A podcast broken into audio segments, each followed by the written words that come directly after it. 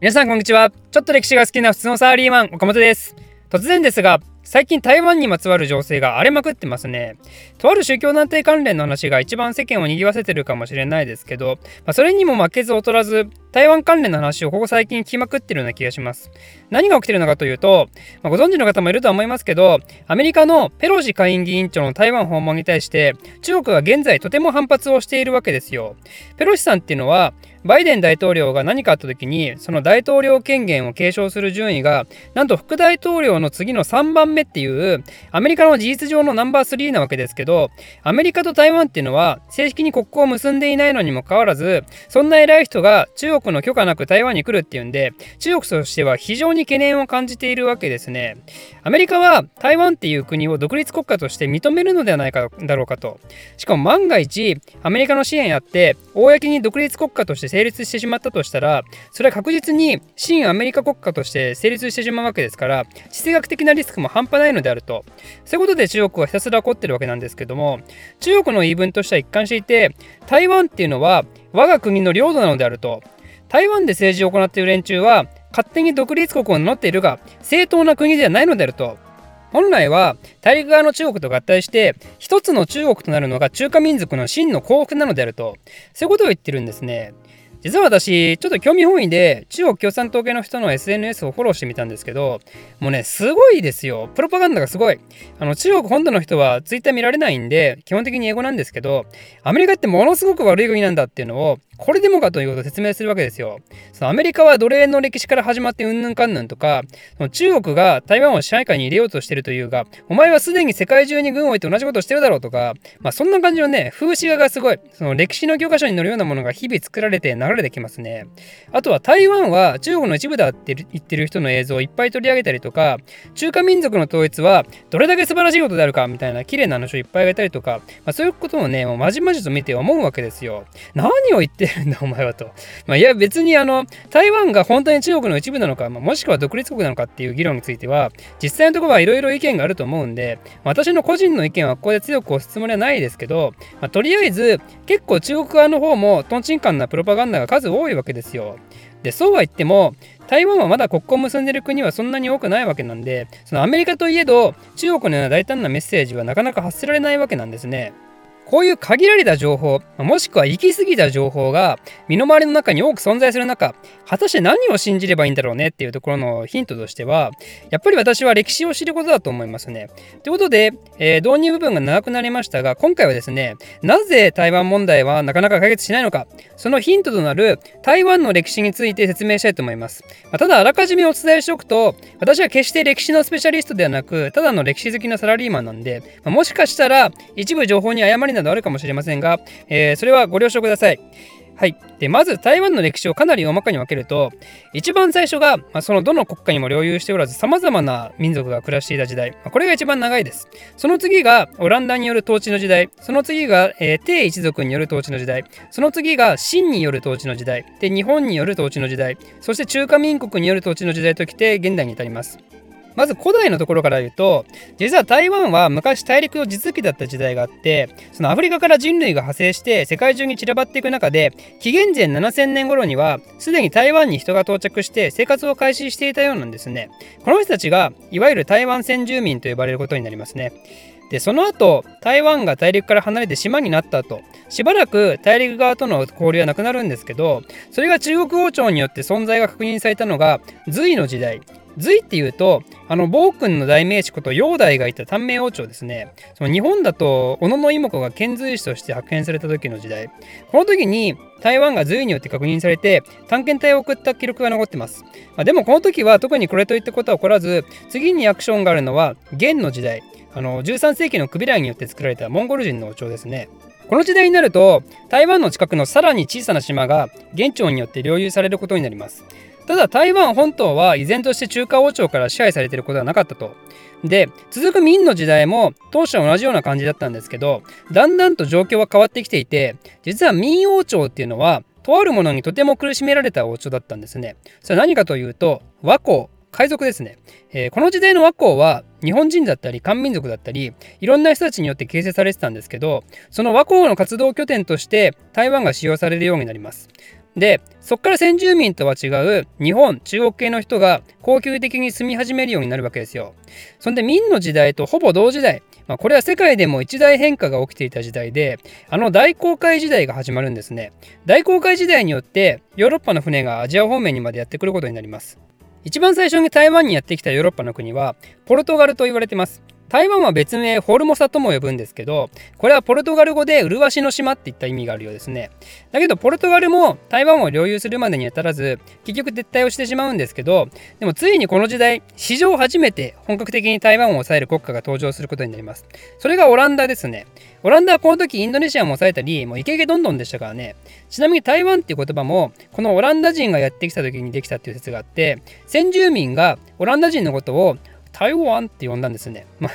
あ、発音ちょっと不明ですが、まあ、これは来訪者っていう意味があって、まあ、つまり外からやってきたオランダ人のことを指すと、それがなまって台湾となったっていう説がどうやらあるらしいですね。で、じゃあなんで台湾はそのままオランダの一部として残らなかったのかというと、ここに来てようやく中国の方から本格的に人がやってくるんですよ。それを率いたのは、鄭成功っていう人物、明の軍人ですね。鄭成功が台湾にやってきた時、明は秦っていう女神像国家の手によって滅亡に追えられていて秦を倒して明を復活させる後進復民を訴えてた人物なんですよ。でも大陸内はもう自分の居場所がないから台湾に逃げたと。台湾に逃げたのはいいんだけどなんかよくわからん。白くて背がでかい連中がいるぞってことで帝政国はオランダと戦って彼らを台湾から追い出します。オランダの統治期間はなんで実に37年しかなかったわけなんですね。でこの低成功が独自に今の台湾の基礎の基礎となるような開発を進めたってことで今でも台湾人の中では英雄扱いされてるって話です。ただ低成功本人はオランダを倒した翌年ぐらいには亡くなっているんでその息子がその意思を引き継いで秦に対する反抗を続けていたんですけど、まあ、この時の秦の皇帝はあの歴代中華皇帝の中でもトップ3には入るであろう後期帝ですからね、まあ、やっぱ勝つのは難しいよねってことで帝子一族は秦に降伏してしまいます。その後台湾はずっと清の統治下になるんですけど、まあ、ただその当初はですねそんなに本格的に管理しなくてというのも清の目的は反抗勢力である帝子一族を倒すことで台湾を領有することじゃなかったからね、まあ、しかも彼らには中華思想っていうのがあるんで中華世界の本流でない場所なんか汚らわしいと。台湾への移住者自体はそれなりにいたようですけど台湾はあくまで福建省の一部っていう扱いだったんですね。でそれがまた雲行き変わってきたのが清が弱体化してきてから。イギリスやらフランスやら列強が清の方にやってきて清をボコボコにしてから台湾は国防上もしかしたら大事な土地なんじゃないかって思うようになるわけですよ。そこから台湾を独立した台湾省として設置するようになります。これが1885年のことです。そこから台湾に鉄道を敷いたり、本格的な開発をするようになるんですが、もう時すでに遅しってことなんですね。というのも、この後清はまた大きな敗北をしますよね。それ何かというと、日清戦争。結果は日本の勝利で、この時の講和条約である下関条約によって、台湾は日本へ割譲されることになります。ここから台湾は正式に日本が統治する時代が始まります。今の台湾の官邸である中華民国総督府は、この時の日本統治時代に作られたものですね。でこの急な日本による統治っていうのは、やはり当初反発する勢力もいたんですが、えー、日本軍はそれを武力で押さえつけるなどしてその支配を確立させていきます。ただ日本の支配っていうのは決して悪い部分だけでなくむしろ台湾の発展に寄与したって話はよく聞きますね。そのインフラ整えたり産業保護したりあと義務教育導入して就学率上げたりとかね、まあ、ただこれもおそらくですけどその日本史への偏った意見もあると思うんで、まあ、本筋ではないのでちょっとその手の話は今回はスキップしてこの日本統治の時代が終わるのは第二次大戦によるもんです。日本が負けてサンフランシスコ条約で台湾の領有権放棄を正式に決定したんですね。で、それにとって変わる形で、とある勢力が台湾にやってくることになります。それが中華民国。今の台湾を治める国の正式名称っていうんですかね。その中華民国勢力を率いてやってきたのは、蒋介石っていう人物です。この人はなぜ突然台湾にやってきたのかというと、実は彼も彼で大陸内での争いに負けてやってきたんですね。その時に戦っていたのが、今の中華人民共和国を支配する共産党です。中華民国は秦を倒すために革命の父と呼ばれる孫文が作った国家ですけど、蒋介石が属していたのは、その中の国民党っていう派閥だったんですね。それのバリバリの対抗馬が毛沢東を率いる共産党で、共産党は国民党に勝利したことで、中国で中華人民共和国を立ち上げて、国民党は台湾に逃げ延びて、そのまま中華民国を名乗っているってことですよ。この辺の中華民国の成り立ちとか、国民党と共産党の戦いとかは、他の動画で解説してるのがあるんで、まあ、気になる方は、ざっくり中国シリーズをご覧ください。蒋介石にとってラッキーだったのは日本がちょうどタイミングよく戦争に負けたことでしょうね。そのおかげで特に苦労することもなく拠点を手に入れることができたわけですよ、ま、ただ初期の中華民国の支配はあまり褒められたもんではなくて結構弾圧的な恐怖政治だったみたいなんですね。なんで台湾の民衆からはひどい嫌われようだったらしいですね。その日本が去って中華民国が来たことを揶揄する言葉として犬が去って豚が来たって言葉があります。その日本はギャーギャー統治する上でうるさかったけど少なくとも防犯の役ぐらいには立った。次に来た中華民国はただの意地汚い豚じゃねえかと。これまたひどい言われようですけどね。まあそのぐらい初期の占領はひどいもんだったんでしょう。それがだんだんと変わってくるのは1970年から1980年代民主化運動が盛んになってそして1996年には初の民主制選挙が行われて今の民主主義体制とつながっていくことになります。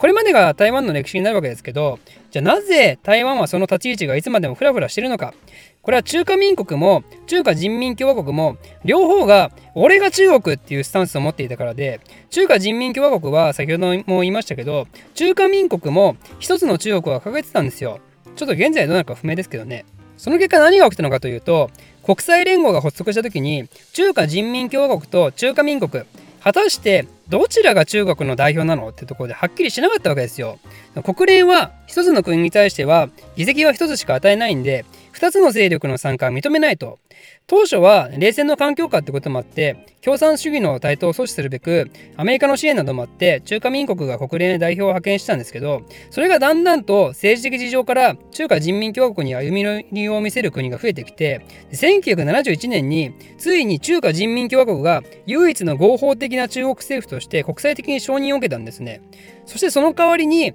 中華民国は国連への参加権が剥奪されることになりますこれがきっかけで台湾は諸外国との外交関係が断たれてしまったんですね。ちなみにアメリカもニクソン大統領時代に中華人民共和国へ歩み寄りをしています。ベトナム戦争の長期化で苦しんだアメリカが打開策として中国へ近づいたわけですね。もちろんこのニュースは中国では大々的に取り上げられて、アメリカそして世界が中華人民共和国を唯一の中国と認めた台湾は中国の一部であると喜んでいたんですが、まあ、アメリカ側もやはり心苦しさがあったのか、他の欧州国家とともに台湾は中国の一部っていう表現は公式文書に載せないような働きかけをしています。ということで、ここまで説明を聞いて皆様台湾問題についてどう感じたでしょうか？私は率直に今の台湾問題っていうのは決して中華人民共和国と中華民国だけの問題ではなくその後の冷戦時代にこの2つの勢力を利用しようとした欧米諸国にも責任があると思いますんで軍事行為に頼らない話し合いを何度も根気強く続けていくべきだと感じます、えー、皆さんのご意見やご感想もぜひコメント欄に残していてください。ということで今回は以上です。Twitter やってます。岡本の非生産的な日常に興味のある方は岡本歴史で検索してぜひフォローよろしくお願いします。